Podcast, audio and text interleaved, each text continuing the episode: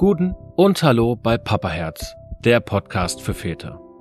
Ich bin Benny und begleite dich durch das aufregende Abenteuer des Papaseins. Gemeinsam erkunden wir die Welt der Babys und Väter mit Geschichten und Tipps rund um Familie und Gesundheit. Bist du bereit für die Wunderwelt der Familie? Dann bleib dran.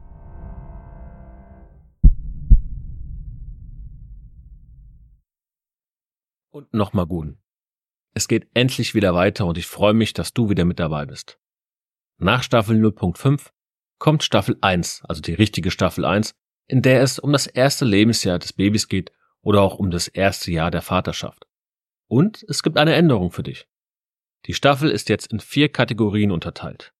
Babygeschichten, Papas Ratgeber, Wunderweltfamilie und Gesundheit. Und ich hoffe damit, dass ich alle relevanten Themen abdecken kann. Das war's auch schon mit den Neuigkeiten und ich würde sagen, wir fangen direkt an.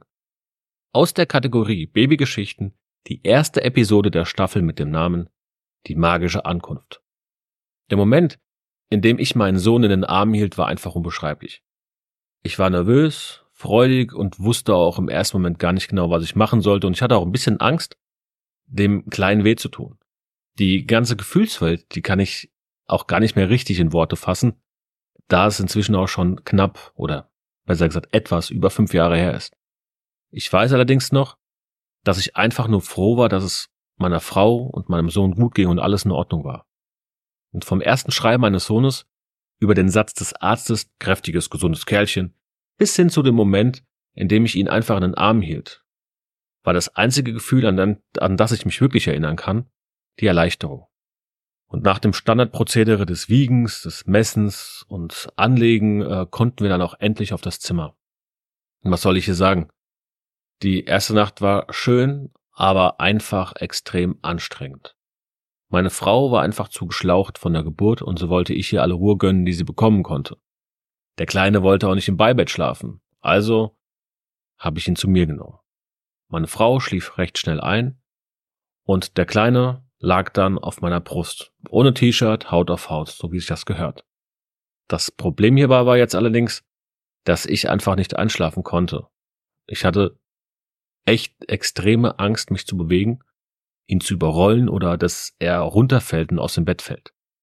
Am nächsten Morgen wurde ich dann von der Hebamme abgelöst und äh, ja, sie sah mich einfach nur verdutzt an und fragte mich, ob ich nicht mal geschlafen hätte. Und ich sagte, nee, ging irgendwie nicht. Da hat sie nur gelacht hat mir den Kleinen abgenommen und ihn zu seiner Mama gebracht, so dass ich dann etwas schlafen konnte. Danach ließen wir uns erklären, wie man am besten die Windeln wechselt, ihn sauber macht und anzieht.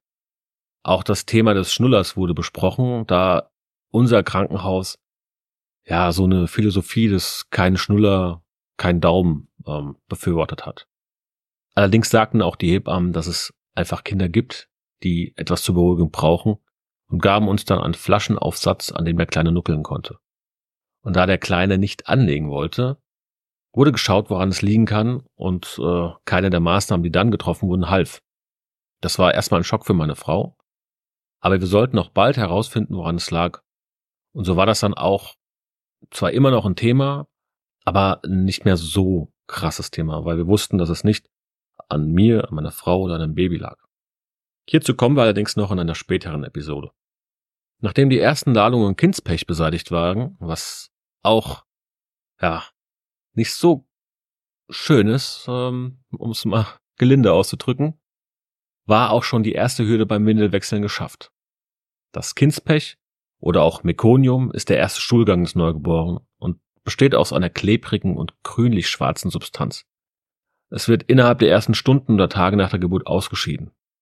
Ist das nicht der Fall, solltest du aufpassen, denn das kann zu Komplikationen führen. Daher erwähnte ich die erste Hürde. Aber gut, es hat funktioniert. Eins jedoch ist ganz klar. Das Zeug wegmachen macht wirklich keinen Spaß. Also, es, wie gesagt, es ist sehr klebrig, aber es ist relativ fest wenigstens noch. Und es ist auch geruchlos. Hätte ich gewusst, was da stuhlgangtechnisch noch auf mich zukommt, hätte ich das Kindspech wirklich gefeiert. Mein bester Freund hatte mich damals schon vorgewarnt, dass ich es genießen soll, solange noch Kindspech kommt, auch wenn es nicht viel ist. Ähm, dass ich es auch noch genießen soll, solange die Nahrung noch flüssig ist. Aber so richtig glauben wollte ich es ihm nicht. Und kannst mir eins glauben, ich habe es schnell bereut und ich habe ihm schnell geglaubt. So. Unsere Familien, die waren ab dem zweiten Tag erst da. Also wir haben den ersten Tag für uns gebraucht. Er wurde ja, unser Sohn wurde abends geboren. Und den nächsten Tag dann quasi haben wir erstmal nur für uns genommen. Und so am zweiten Tag haben wir dann die Familien kommen lassen.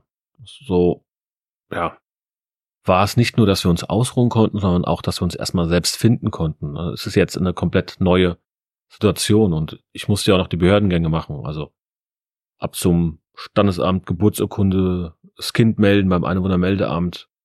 Das war alles so ein bisschen, ja, was, was so meine Aufgabe erstmal war. Und die nächsten Tage dann noch, die waren von Freude und etwas Frust geprägt. Immerhin hatten wir immer noch Probleme mit dem Anlegen und das hat meine Frau und mich dann auch ganz schön, wie gesagt, gefrustet. Bei den Großeltern, den Tanten und Onkeln und den Freunden, da haben natürlich ja, die Freudentränen überwiegt. Die hatten keinen Frust. Und insgesamt eine Woche waren wir im Krankenhaus nach der Geburt und am letzten Tag gab es noch ein kostenfreies Fotoshooting, das bei uns im Krankenhaus angeboten wurde, was wir nutzten wollten und auch genutzt haben. Und so war es trotz des Frustes alles in allem eine sehr schöne erste Woche. Und vor der ersten Fahrt im Auto habe ich, glaube ich, alles zehnmal überprüft. Sitzt die Babyschale richtig? Habe ich den Gurt richtig angeschlossen? Liegt das Baby ordentlich in der Babyschale? Habe ich das Baby richtig ähm, angeschnallt? Habe ich alles bedacht? Ist der Airbag aus, auch wenn es vollkommen egal war, weil ich hinten kein Airbag hatte? Also, ich habe echt alles überprüft. Zehnmal. Und dann ging es schön vorsichtig nach Hause und ich bin jetzt wirklich keiner, der langsam fährt. Aber da war ich sehr vorsichtig.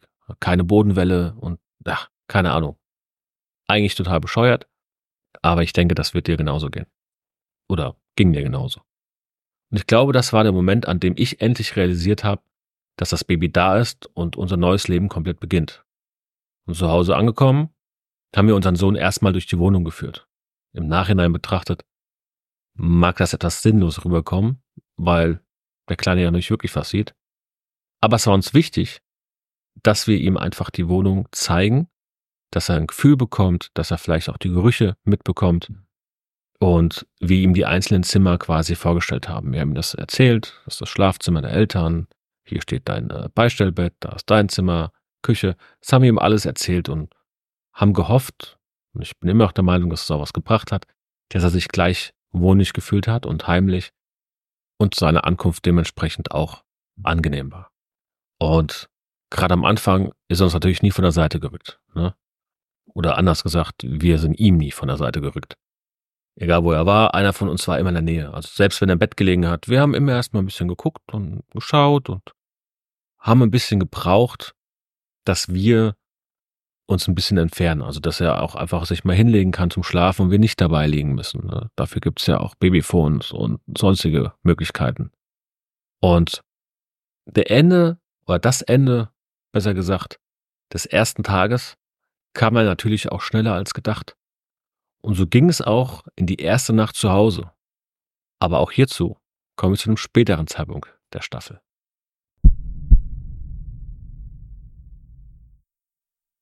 Danke, dass du auch heute wieder zugehört hast. Empfehle mich gern weiter und abonniere mich bei der Plattform deiner Wahl. Über fünf Sterne würde ich mich sehr freuen. Und wenn du spezielle Themenwünsche oder Fragen hast, kontaktiere mich gerne. Dein Feedback ist mir wichtig und du findest alle Links hierzu in den Show Notes. Bis nächste Woche bei Papa Herz.